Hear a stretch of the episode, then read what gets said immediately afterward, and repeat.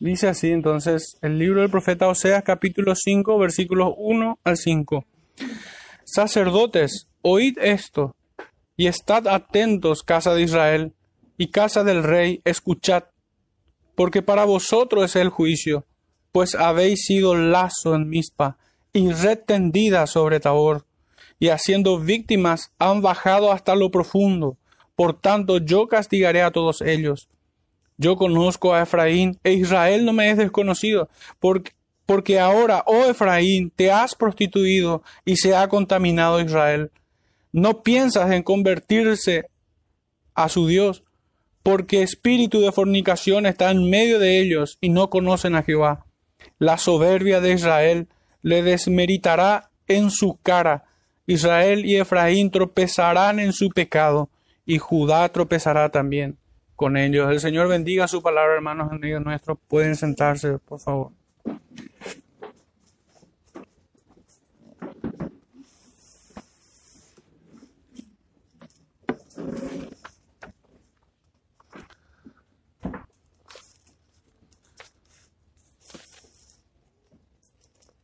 Hermanos, podemos decir, como presentando una pequeña idea, que pudiéramos llevarla también a la reflexión al inicio de este sermón, que en el discurso de los profetas, en todo tiempo vemos el Evangelio, vemos la confrontación hacia el pecado, y este debe ser un llamado implícito al arrepentimiento, porque nosotros sabemos que la paga del pecado es muerte, y a menos que amen la muerte, el hombre se ha de arrepentir delante del Señor.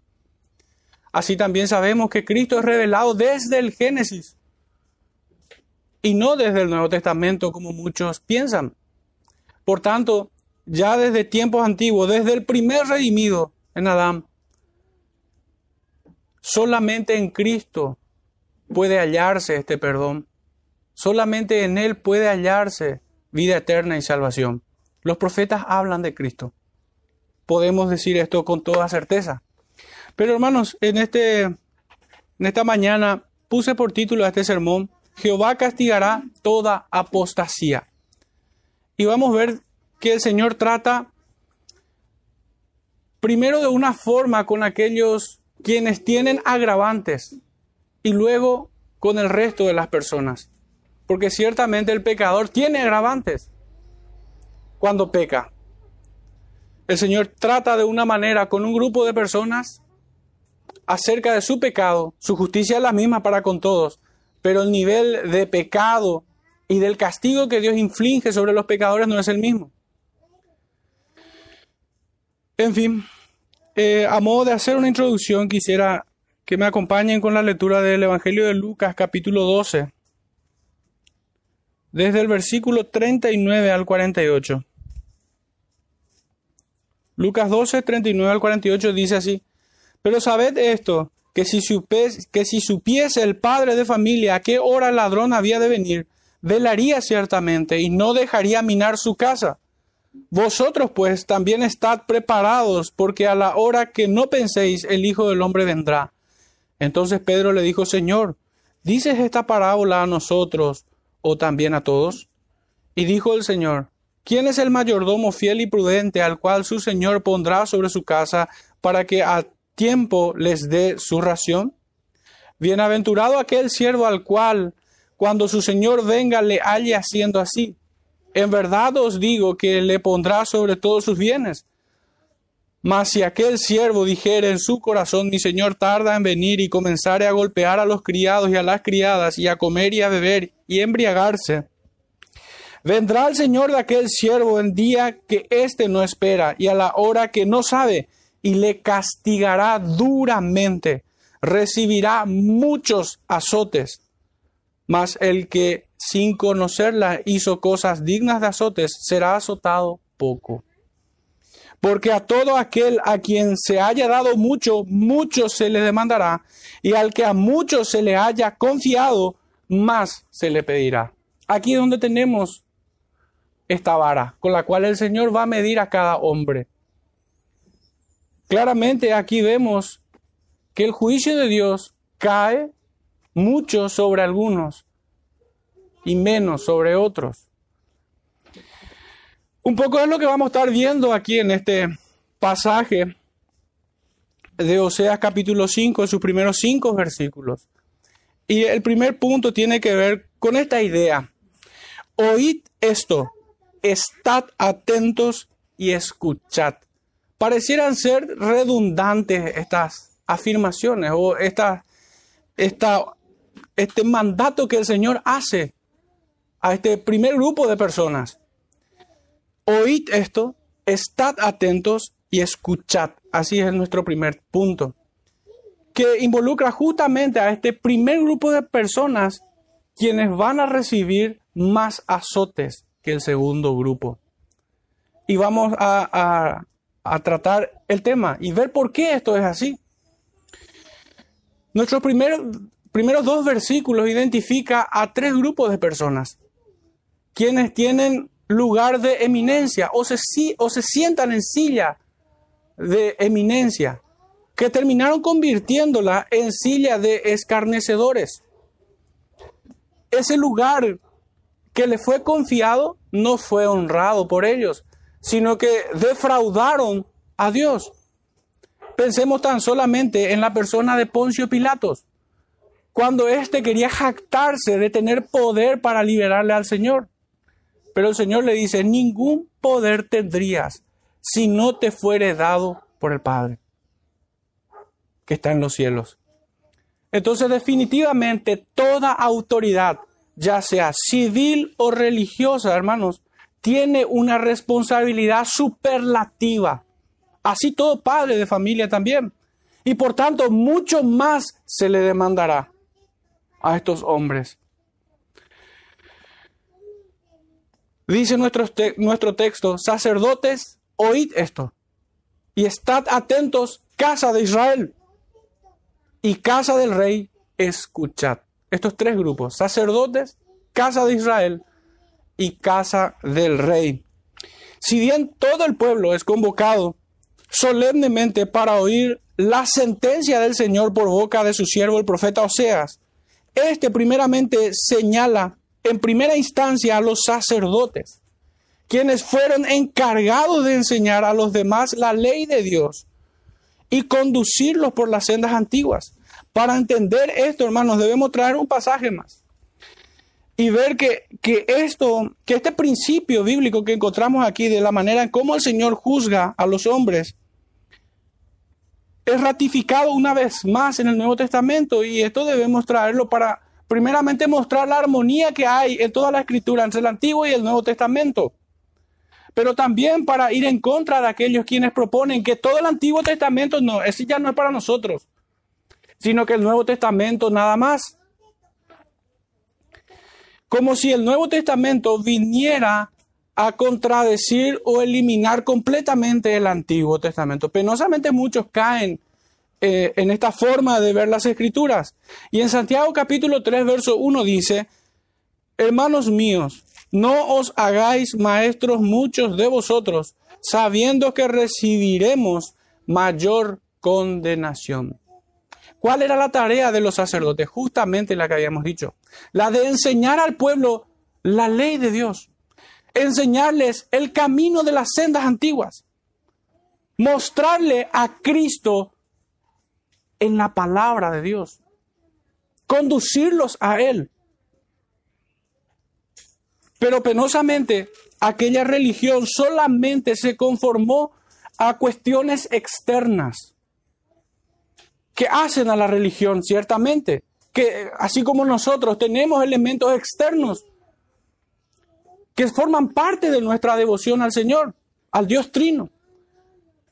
Pero cuando solamente eso es, hermanos, la religión en tal caso termina siendo un placebo que engaña al pecador, haciéndole creer que está en paz para con Dios, pensando que su mera asistencia satisface al Señor.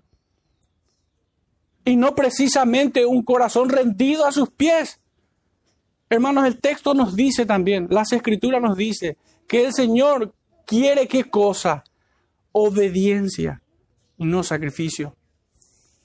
el Señor se complace más de un corazón contrito y humillado que el sacrificio de 100 machos cabríos en el Antiguo Testamento, o que la ofrenda de miles de millones en el ofrendero en nuestra era, en nuestro tiempo. El Señor se complace de un corazón doliente por el pecado y que busca santidad. El Señor se complace de esto. Esta es la verdadera sustancia de la religión. Obviamente en Cristo, porque separados de Él nada podemos hacer y mucho menos ofrecer. Nuestro servicio de adoración nos condenaría si estamos desprovistos del Espíritu Santo, separados de Cristo. Porque estaríamos ofreciendo superstición. Alguien que cree adorar a un Dios imaginario que no es el de las Escrituras. Y ciertamente así es que pudiéramos entender aún más aquello que fue dicho ya hace, hace muchos años, que el corazón es una factoría de ídolos.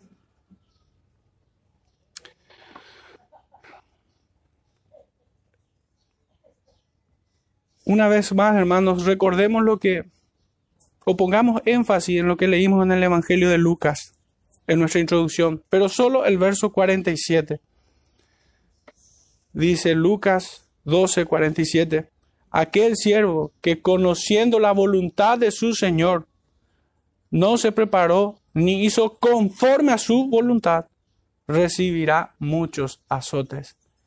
Hermanos, la palabra de Dios fue confiada a los sacerdotes. Pero el profeta Jeremías dice que la hipocresía salió de Jerusalén. Aún en mi casa hallé maldad, dice aquellos que debieran ser los curadores del pueblo terminaron contaminando al pueblo. De, hecho, eso es lo que eh, aquí el profeta Oseas los vuelve a confrontar con estas acusaciones. A este grupo de personas encumbradas, pudiéramos decir, sacerdotes, cuando decimos aquí casa de Israel, muchos comentaristas tienden a identificar a este grupo como los ancianos o los principales de cada tribu, como aquellos hombres a quienes se en quienes se buscaba consejos. Y yo me inclino a pensar de esa manera también. Pero también está involucrada la casa del rey, aquel que detentaba el poder cívico. Por la voluntad de Dios, sin duda alguna. Que le fue concedido esto. A los sacerdotes les dice, oíd. Y hermanos, en el original esta palabra oír no tiene que ver, no, no tiene que ver con aquel fenómeno acústico de escuchar sonidos, sino está apuntando al corazón, a la conciencia, a la mente, oír con inteligencia y obedezcan. Esa, e, ese es el significado de este verbo aquí oír, oíd. Y obviamente es un mandato. El Señor no les dice si tienen tiempo, cuando puedan, si les apetece. De hecho, que el no cumplir esta orden los terminaría acusando doblemente de su pecado. A más de sus primeros pecados, el no obedecer a este mandato de oír con inteligencia y con obediencia obedeciendo a lo que oyen, terminarían ellos aumentando su reprochabilidad, sus pecados y por tanto su castigo. A estos le dice, oíd, fijémonos lo que dice el profeta Malaquías en el capítulo 1, verso 6, dice el profeta, el hijo honra al padre y el siervo a su señor. Sí, pues, yo soy yo padre, ¿dónde está mi honra? Y si soy Señor, ¿dónde está mi temor? Dice Jehová de los ejércitos a vosotros, oh sacerdotes, que menospreciáis mi nombre y decís, ¿en qué hemos menospreciado tu nombre? Hermanos, en aquellos días, así como muchos sacerdotes hoy, sacerdotes en el sentido bíblico de quienes son guías espirituales dentro de las congregaciones, pastores y maestros, se hacen, se hacen los tontos Y cuando son reclamados por el Señor, responden como Caín. ¿Acaso soy yo guarda de mi hermano? ¿En qué te hemos fallado? Hermanos, cuando un hombre no recuerda su pecado, no es amnesia ni Alzheimer, es conciencia cauterizada. Es estar desprovisto del Espíritu Santo.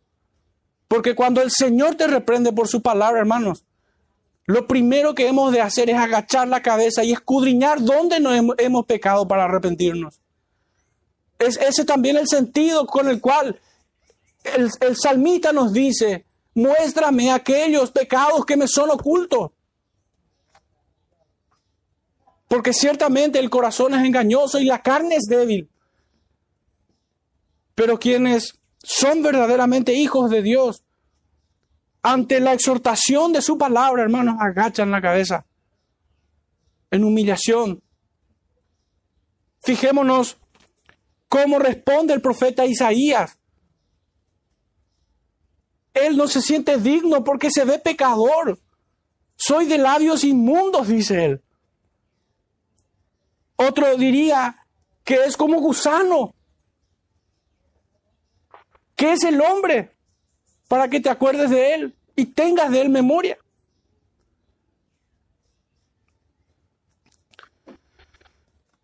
El profeta Malaquías en el capítulo 2, verso 1 y 2 sigue diciendo, ahora pues, oh sacerdotes, para vosotros es este mandamiento, si no oyereis y si no decidís de corazón dar gloria a mi nombre, ha dicho Jehová de los ejércitos, enviaré maldición sobre vosotros y maldeciré vuestras bendiciones, y aún las he maldecido porque no os habéis decidido de corazón.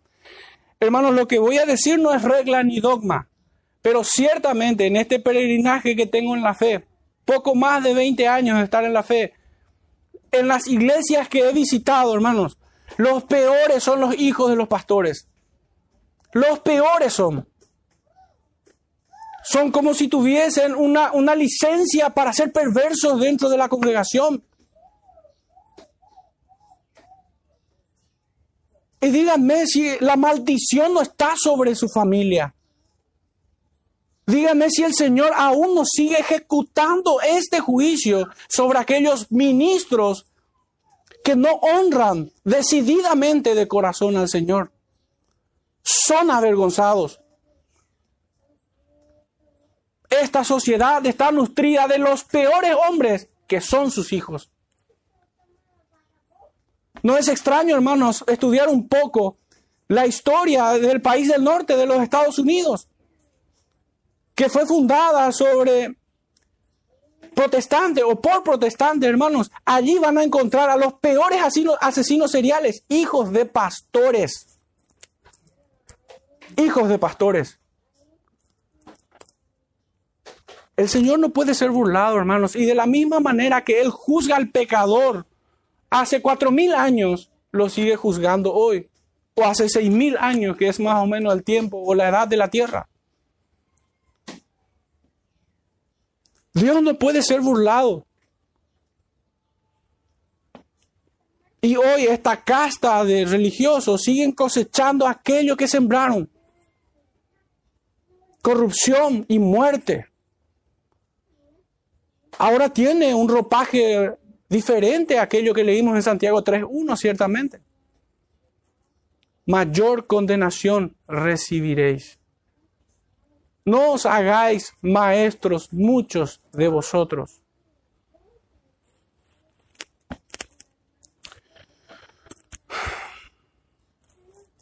Decíamos que el profeta entonces demanda a los sacerdotes, a los guías espirituales del pueblo, también demanda a los principales de las tribus, de las familias, a la casa de Israel.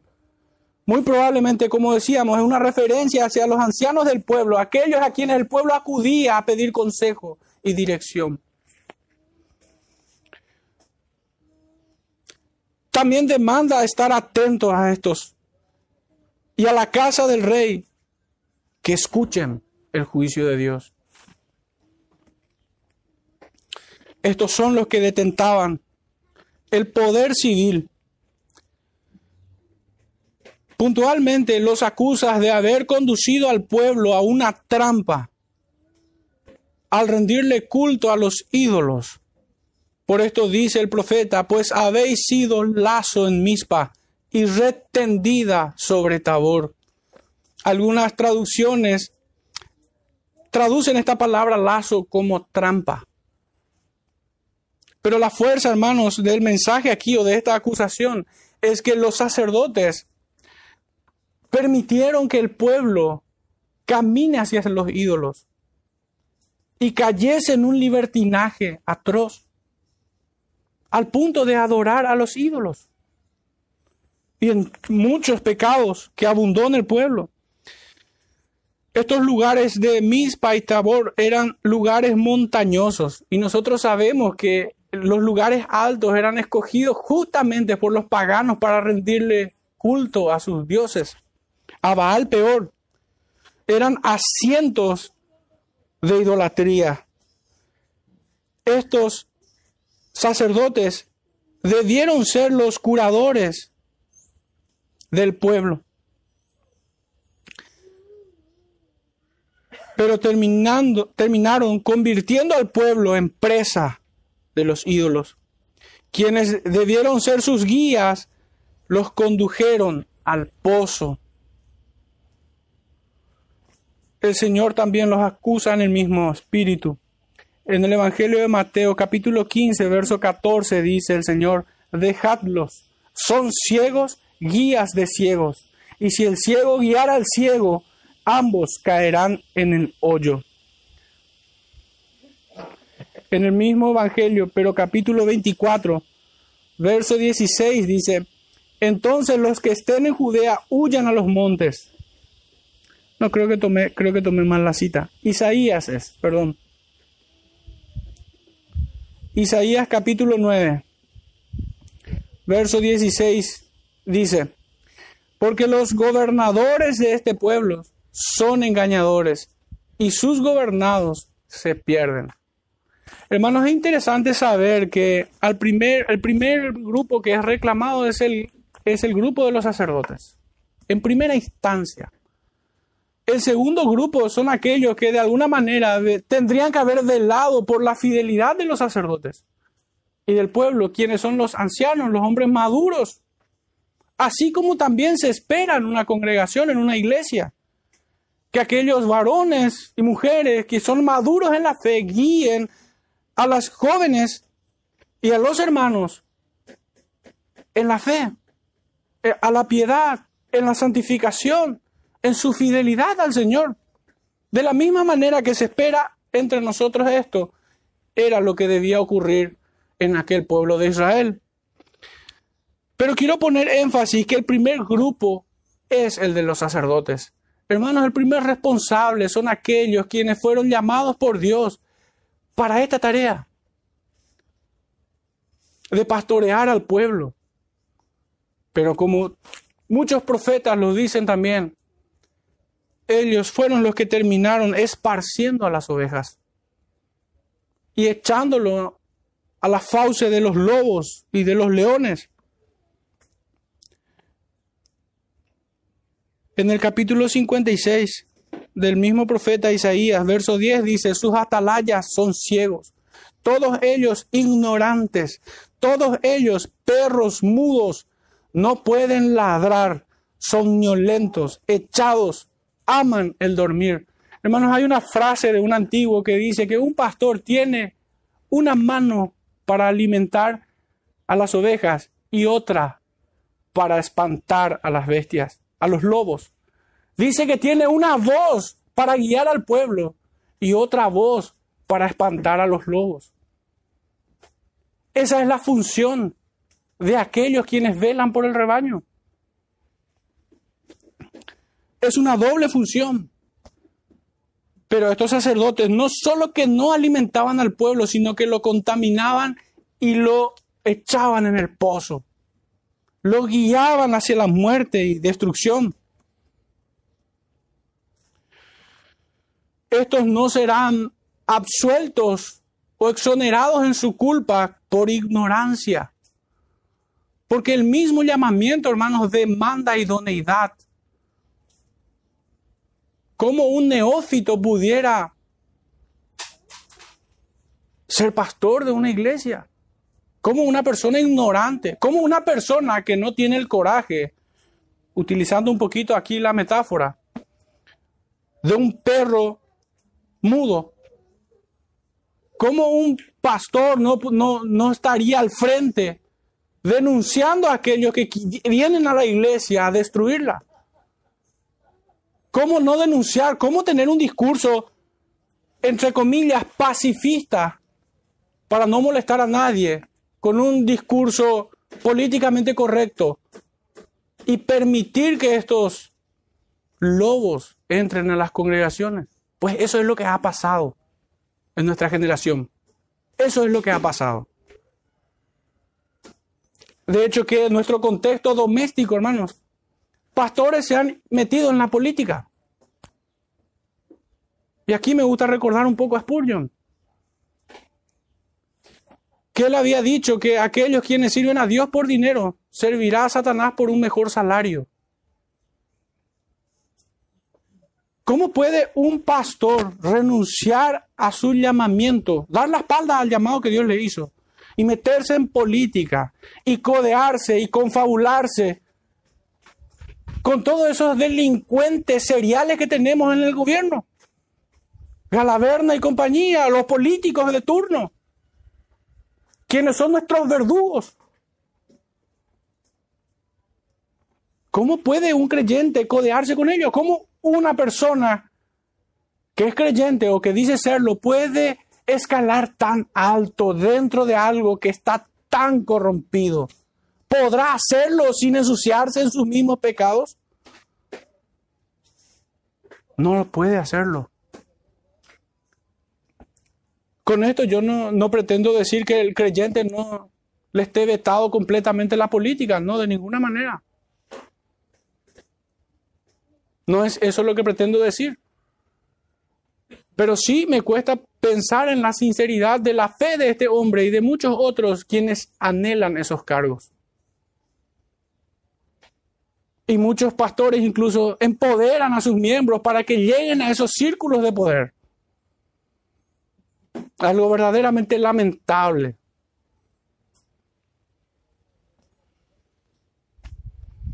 estos terminaron siendo trampa para el pueblo. Lazo, red tendida, tramposamente. Así como el discurso de los políticos es la predicación de muchos pastores. Discursos tramposos.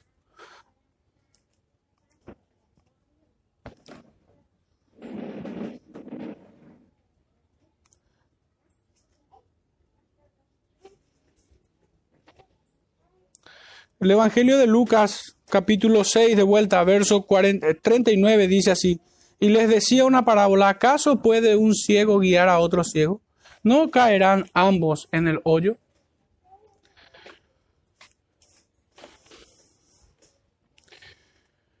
Hermanos, este es el gran pecado de aquellos quienes están en lugares de eminencia. Aquellos quienes están en lugares de responsabilidad delante del Señor para con su pueblo. La sangre de sus hermanos están en sus manos. En sus manos.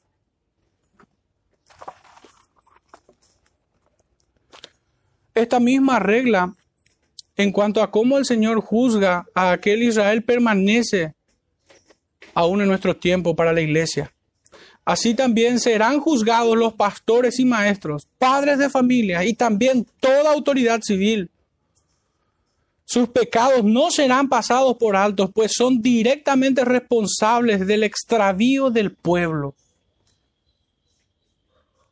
Ciertamente cada uno es responsable y culpable de su propio pecado, pero como decíamos desde un inicio, estos quienes tienen la responsabilidad de guiar al pueblo son aún más reprochables y tienen este agravante.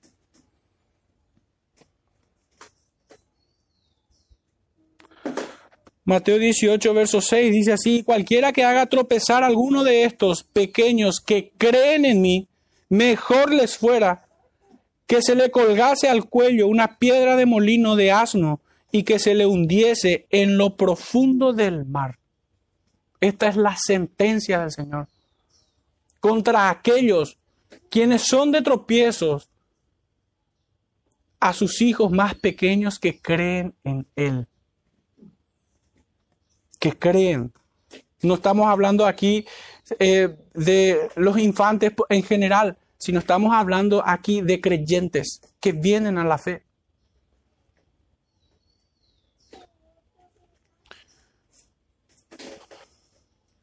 El apóstol Pablo, en su, epístola a los Romanos, capítulo 15, verso 1 al 3, dice, Así que los que somos fuertes debemos soportar las flaquezas de los débiles y no agradarnos a nosotros mismos. Cada uno de nosotros agrada a su prójimo en lo que es bueno para edificación, porque ni aun Cristo se agradó a sí mismo. Antes bien, como está escrito, los vituperios de los que te vituperaban cayeron sobre mí. Hermanos, aquí vemos que esta responsabilidad no está delimitada únicamente a los pastores o maestros, sino a todo creyente que debe ser maduro en la fe, que debe crecer en santificación, en conocimiento, ser un hombre y mujer poderosa en la palabra del Señor. Y quien no llega a hacerlo y quien no, no busca esto, hermanos, es doblemente culpable. Porque también será castigada su ociosidad y su menosprecio por la madurez cristiana. Hay personas que permanecen inmaduros 10 años, 20 años en la fe y son más reprochables, hermanos. Son más reprochables. Porque en todo ese tiempo la palabra de Dios no tuvo cabida en su corazón. No la tuvo en alta estima.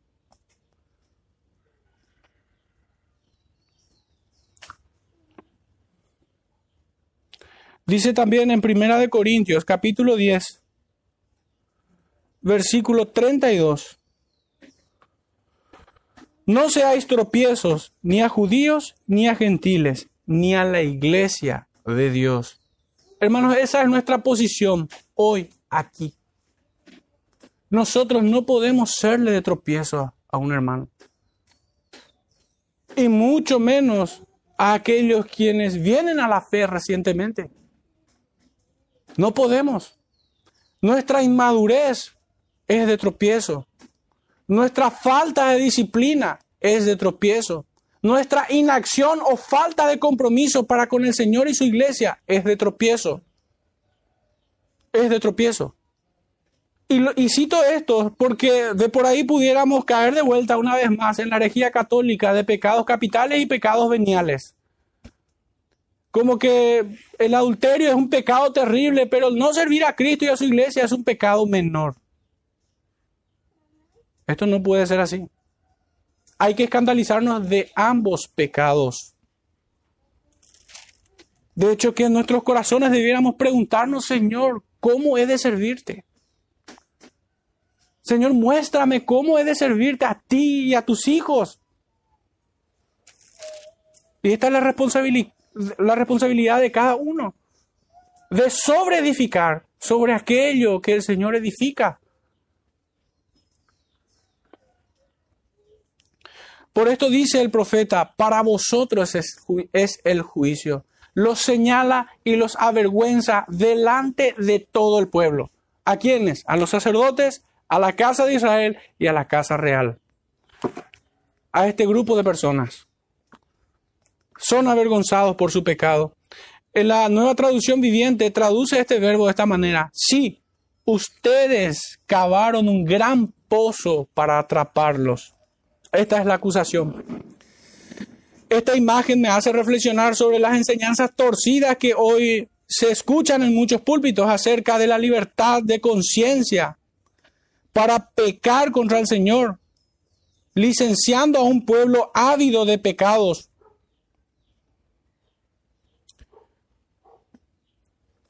permitiendo que, que caigan en desenfrenos de distintos tipos, siestas, alcohol y toda clase de perversiones. Sus enseñanzas son, sinceramente, al modo que dice el profeta, trampas, lazos y red tendida para este pueblo de hoy. En la Biblia de las Américas dice y los rebeldes se han ahondado en la perversión. ¿Por qué? Porque los profetas cambiaron la palabra de Dios por visión de su propio corazón. En la Reina Valera contemporánea dice, con tantas víctimas se han rebajado por completo.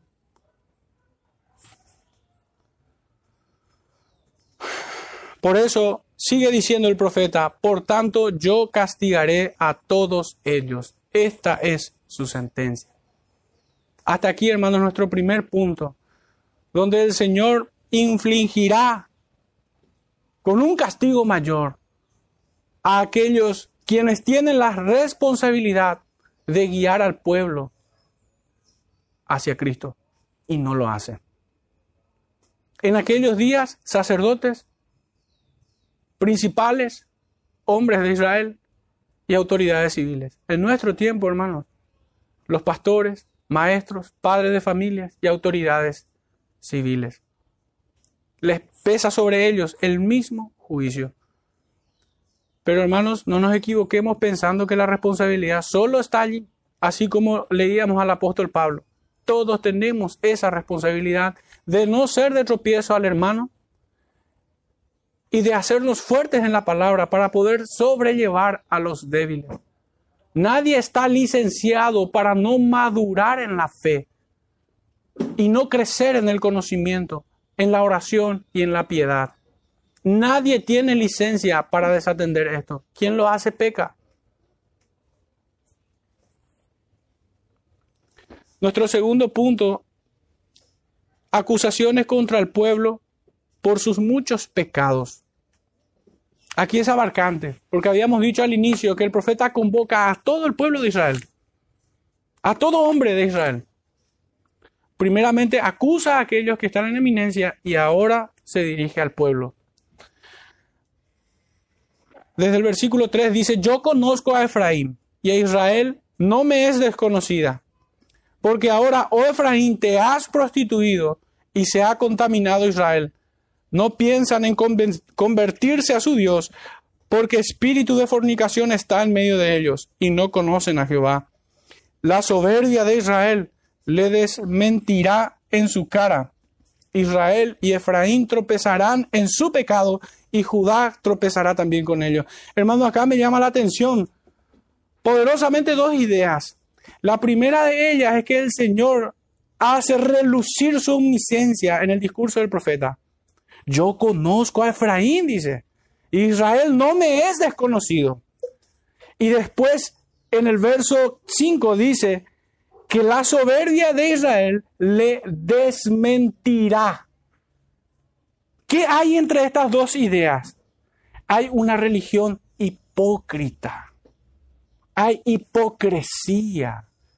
Es la acusación de Malaquías que estos hombres no, no habían decidido con sinceridad en su corazón de servir a Dios,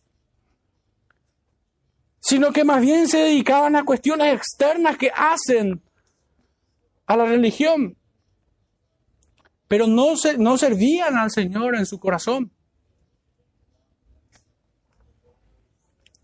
Oh Efraín, te has prostituido, dice, y se ha contaminado Israel. El juicio divino aquí sigue la misma lógica, la misma regla que en el punto anterior, pues se enfatiza el pecado del mayor. En este caso, la tribu de Efraín, quien fuera la más grande, numerosa, influyente y notable tribu del norte, es acusada primeramente y con mayor severidad. Así el mayor le fue de tropiezo al menor.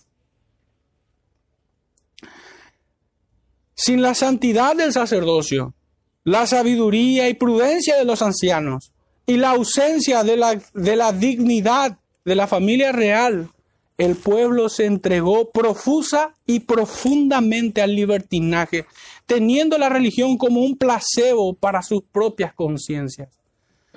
Hermanos, ¿qué es lo que retiene la perversión en este mundo?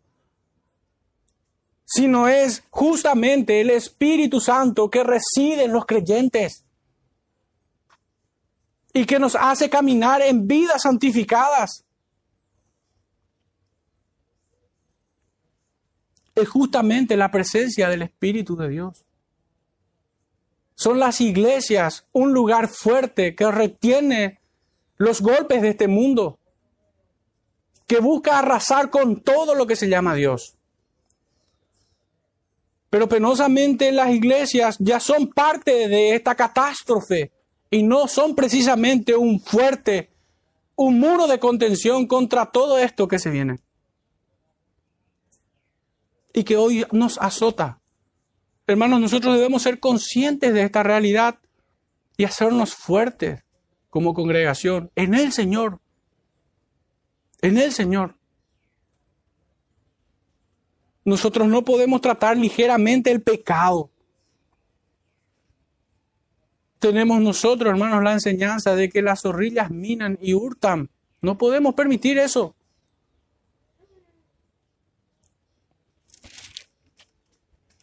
Que un poco de levadura leuda toda la masa.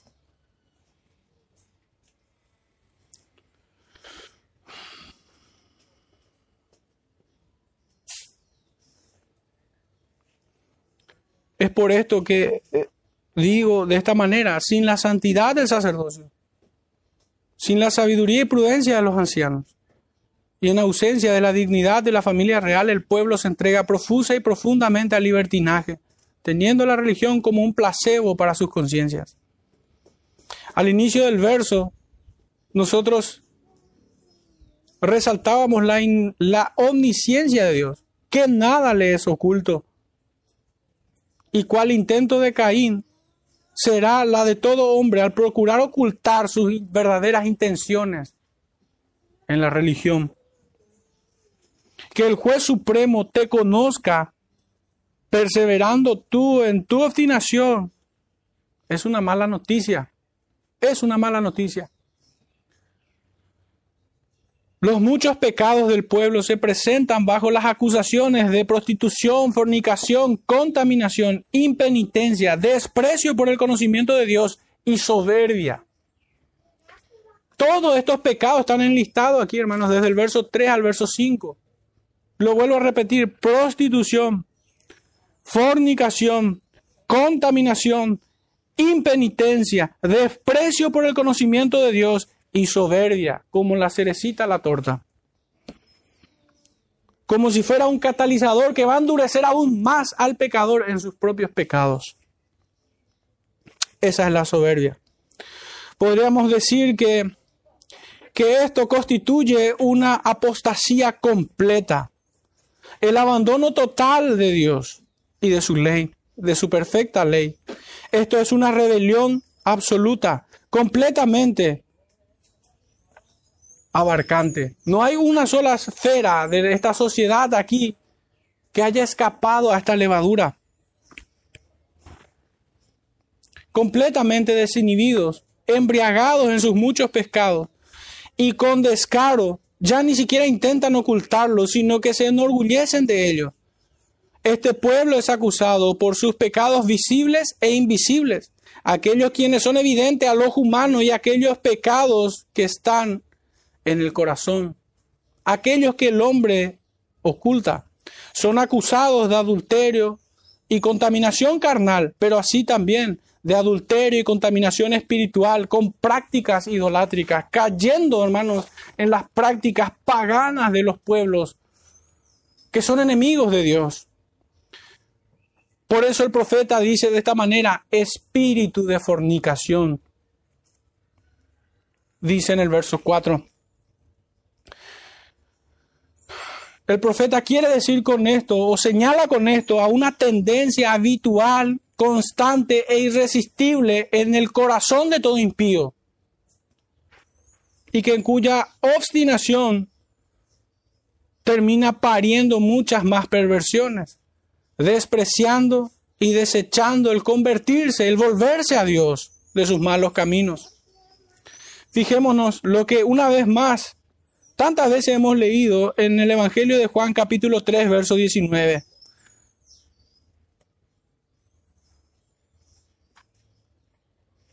Dice, y esta es la condenación que la luz vino al mundo y los hombres amaron más las tinieblas que la luz porque sus obras eran malas. ¿Cómo van a querer venir a la luz si aman su pecado, aquello que es tiniebla? Obviamente no van a querer. Ellos ni siquiera están en un entredicho. Si Dios o el pecado no, no consideran a Dios, hacen a un lado. Hacen a un lado.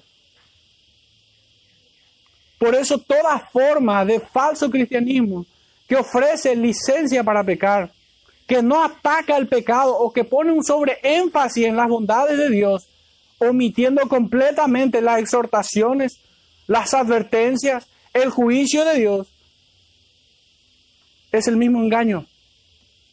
Es el mismo engaño, solamente que con un poco más de astucia. Sobreenfatizan un atributo divino como el amor y tapan completamente que Él es fuego consumidor.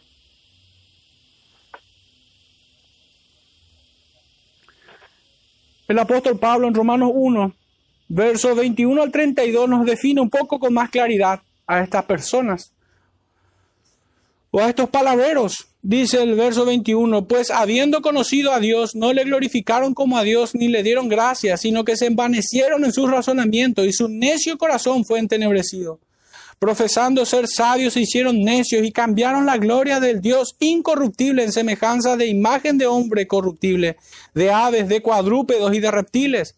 Por lo cual también Dios los entregó a la inmundicia en la concupiscencia de sus corazones, de modo que deshonraron entre sí sus propios cuerpos, ya que cambiaron la verdad de Dios por la mentira, honrando y dando culto a las criaturas antes que al Creador, el cual es bendito por los siglos. Amén. Por esto Dios los entregó a pasiones vergonzosas, pues aún sus mujeres cambiaron el uso natural por el que es contra naturaleza. Y de igual modo también los hombres, dejando el uso natural de la mujer, se encendieron en sus lascivias unos con otros, cometiendo hechos vergonzosos, hombres con hombres, y recibiendo en sí mismos la retribución debida a su extravío. Y como ellos no aprobaron tener en cuenta a Dios, Dios los entregó a una mente reprobada para hacer cosas que no convienen, estando atestados de toda injusticia, fornicación, perversidad, avaricia, maldad, llenos de envidia, homicidios, contiendas, engaños y malignidades, murmuradores, detractores, aborrecedores de Dios, injuriosos, soberbios, altivos, inventores de males, desobedientes a los padres, necios, desleales, sin afecto natural, implacables, sin misericordias, quienes habiendo entendido el juicio de Dios, que los que practican tales cosas son dignos de muerte, no solo las hacen, sino que también se complacen con los que practican.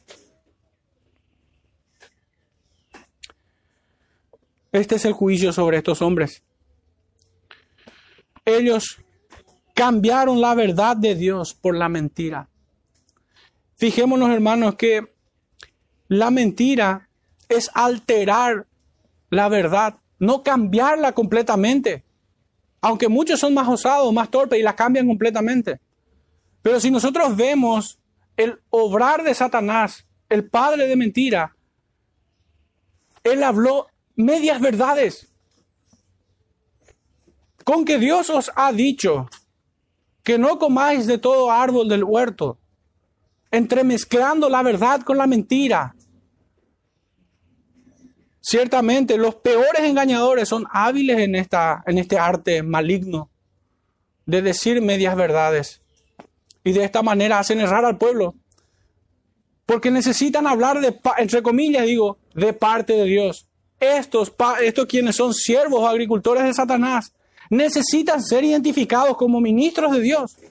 Al modo que Satanás lo hizo, con que Dios os ha dicho, a la pinta, Satanás Aquí se presenta como un predicador de parte de Dios, recordando el mensaje de Dios, pero trae engaño, trae mentira. Así son los predicadores que no exhortan a sus congregaciones, quienes esconden la reprensión y la indignación del Señor. Yo no sé cómo son, son malabaristas cuando enseñan los profetas, porque en los profetas hay un discurso constante y permanente en contra del pecado. No sé cómo hacen, tienen como un filtro mágico que apartan todo aquello que es desagradable al oído del impío. Y solamente predica aquellas que son bienaventuranzas. No sé cómo lo hacen. Pero es sorprendente, ciertamente. Ciertamente tienen un poder engañoso para que crean a la mentira. Estos son los que cambiaron la gloria de Dios para adorar a un hombre corruptible. Ellos mismos. De hecho, muchos líderes eclesiásticos son como pequeños papas en sus pequeños vaticanos. Y quien gobierna la iglesia no es el Señor por medio de su palabra, sino que son ellos mismos, a su propia voluntad y capricho.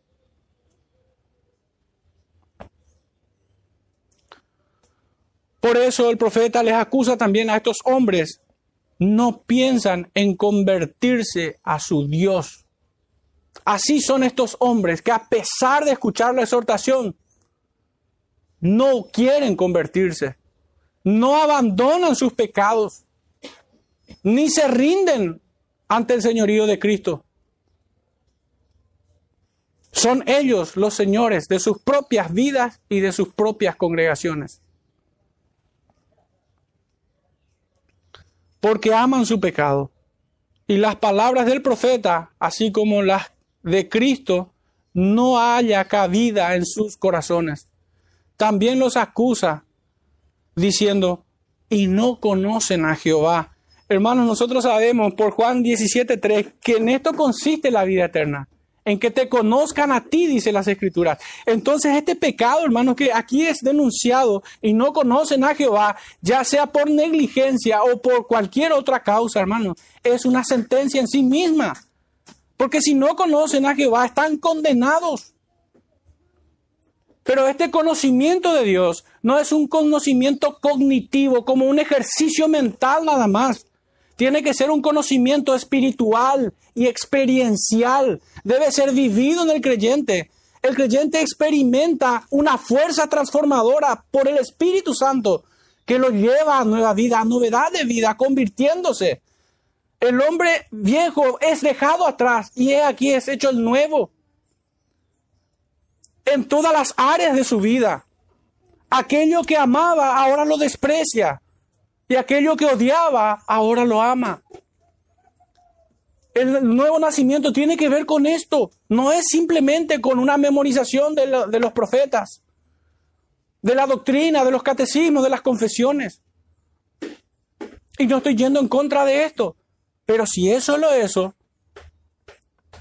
entonces están muertos aún en sus delitos y pecados. Por eso es que una mera confesión, hermanos, cuando la iglesia certifica como alguien que fue salvado, es un terrible pecado.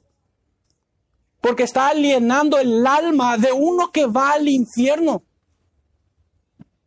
Pero hoy la iglesia, al modo que lo hizo en el medioevo, la sinagoga de Satanás en Roma, sellan la salvación de muchos impíos como si fueran que son salvos. Repite conmigo esta oración. Y declaran con sus labios lo que le va a ser imposible certificar con sus vidas. Y caen en su engaño. Porque no solamente en los púlpitos hay mentirosos, también en las plazas predicando un evangelio falso, suave, mentiroso que solamente busca alienar las almas de los inconstantes, que un día aman a Dios y otro día aman a su pecado.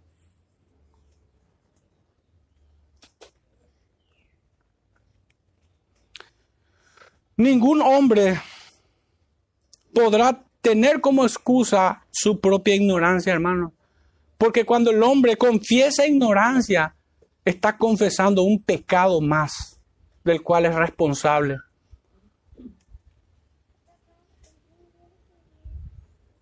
Porque el hombre recibe el testimonio de Dios. Todo testifica, aún toda la creación. En sus, sus conciencias es el primer estrado en el cual ellos son sentenciados como culpables.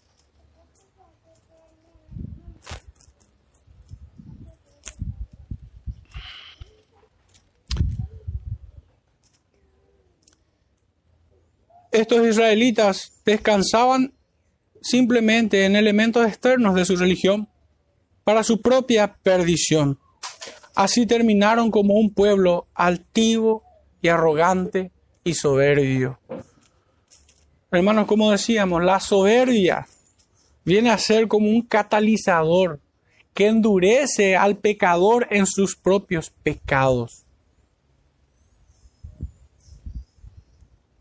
La soberbia es lo que, lo que lleva al impenitente a abrazar su pecado, como, en, como dándole un beso de muerte a su propio pecado. Como abrazando un puñal envenenado contra su pecho. La soberbia es esto. Fijémonos en cómo el Señor le confronta al apóstol Pablo cuando le persigue en Hechos 9. Le dice, dura cosa te es dar cosas contra el aguijón, dice. Estaba yendo en contra de Cristo. Y esto era su condenación. Así el hombre camina en pos de su pecado.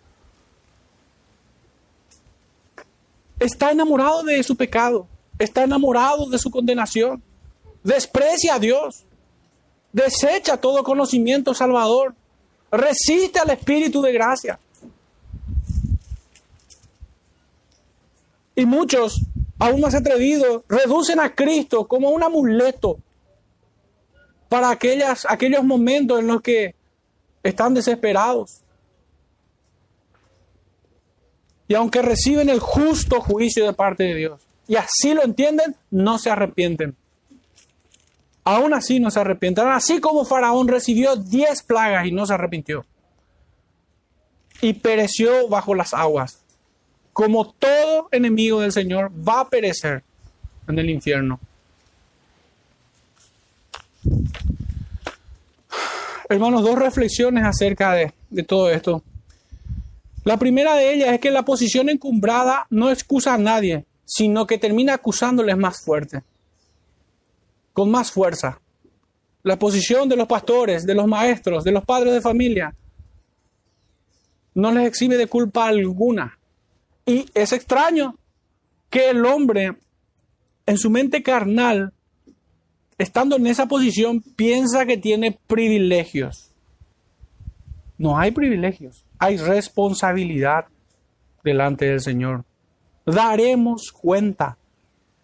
Cristo demandará a aquellos pastores en aquel día y les hará rendir cuentas a cada uno. Esa es la primera conclusión que debemos sacar. Entiendo yo. Debemos reflexionar en esto. Pero al renglón seguido, todos, todos somos responsables en la congregación de no ser de tropiezo al hermano. ¿No eres maduro? Pues madura. ¿Tienes poco conocimiento en el Señor? ¿Y qué esperas para aprender?